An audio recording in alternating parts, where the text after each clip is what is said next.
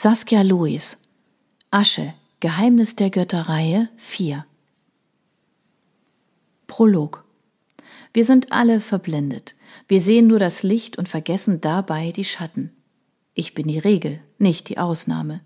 Hätte ich nicht gesehen, was ich gesehen habe, hätte ich nicht gehört, was ich gehört habe, dann würde ich immer noch tun, was ich getan habe. Es wird erzählt, ich sei verrückt geworden, doch das ist nicht wahr. Ich bin lediglich aufgewacht und wurde gezwungen, wieder einzuschlafen. Und alles, was mir blieb, war die Hoffnung. Die Hoffnung, dass meine Töchter es besser machen würden als ich. Aber in einer Welt, die sich der Taubheit verschrieben hat, wie soll da jemand Gehör finden? Sie hatte Angst. Er konnte es in ihrem Blick sehen, der hektisch durch den Raum flog. An der grünbraunen Iris, die fast von der Pupille verschluckt wurde, an ihren Händen, die den goldenen Helm umklammerten. Angst war etwas Gutes. Angst war das, was sie alle am Leben hielt. Wenn das Volk aufhörte, Angst zu haben, bekämen sie ein Problem. Er lächelte. Es war eine Ewigkeit her, dass er selbst Furcht verspürt hatte. 200, vielleicht 250 Jahre. Caro Kerwin, es freut mich, dass du meinem Ruf so zeitnah gefolgt bist. Natürlich, Api. Sie senkte den Kopf, entblößte ihren Nacken. Er konnte sehen, wie schwer ihr diese Geste fiel, wie sie die Schultern versteifte, konnte hören, wie ihre Atmung flacher wurde. Weißt du, warum ich dich habe rufen lassen? fragte er leise.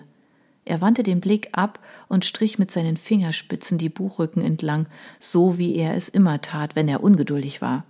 Eine schlechte Angewohnheit, die er seit Jahrhunderten nicht abzulegen vermochte. Seine Hand hielt inne, als er den Glaswürfel erreichte, der als Buchstütze diente. Der Würfel, in dem eine einzelne Münze stand. Er ließ seinen Arm fallen und betrachtete wieder die Soldatin vor ihm. Ich habe dir eine Frage gestellt. Nein, Abi, ich, mir ist nicht klar, warum ihr nach mir habt schicken lassen. Tatsächlich? Sie log. Alle Menschen logen. Da waren sie den Göttern gar nicht so unähnlich. Ja, Karo Kerwin schluckte und nickte hastig. Er seufzte leise und strich sich die goldene Robe glatt. Karo, es gebietet sich nicht, einen Gott zu belügen. Ich würde nie. Du hast etwas gesehen, Karo, etwas gehört, etwas, das nicht für deine Augen und Ohren bestimmt war, und du hast keine Ahnung, wie sehr mir das leid tut. Die Frau wich vor ihm zurück, eine Hand an dem Knauf ihres Schwertes. Ich, es tut mir leid, Api, es war ein Versehen. Ich wollte euch nicht, ich werde es niemandem erzählen. Ach, Caro, wie könnte ich mir dessen sicher sein? Ich gebe euch mein Wort, ich schwöre auf das Leben meiner Töchter. Deiner Töchter? Er hob seine Augenbrauen. So leichtfertig riskierst du ihr Leben? Sein Gegenüber schüttelte hastig den Kopf. Ich riskiere es nicht, denn ich halte mein Versprechen. Wieder seufzte er schwer. Versprechen waren nichts wert. Versprechen wurden gebrochen. Ich fürchte, darauf kann ich mich nicht verlassen, Caro, denn vor einer Woche hättest du sicherlich auch noch behauptet, dass du nie auf die Idee kämest, die Götter zu belauschen.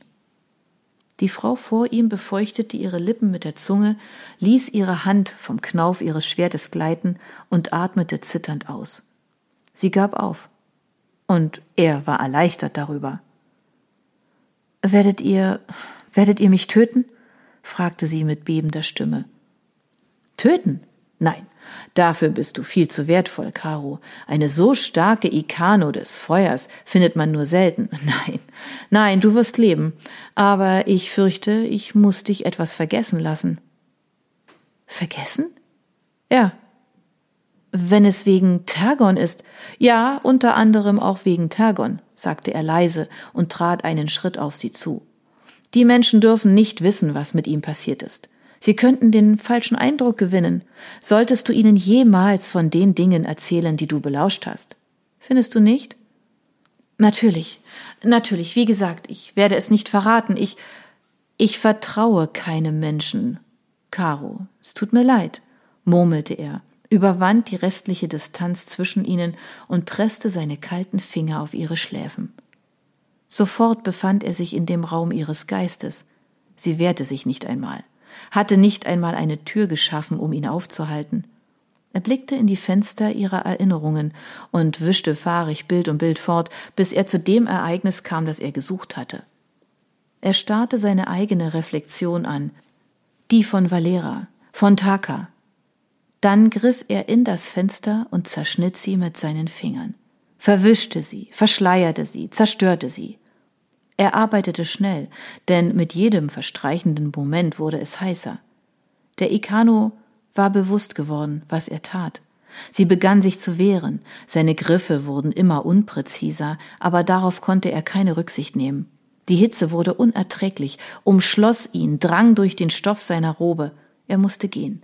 Er hatte genug Spuren verwischt, genug Erinnerungen entfernt.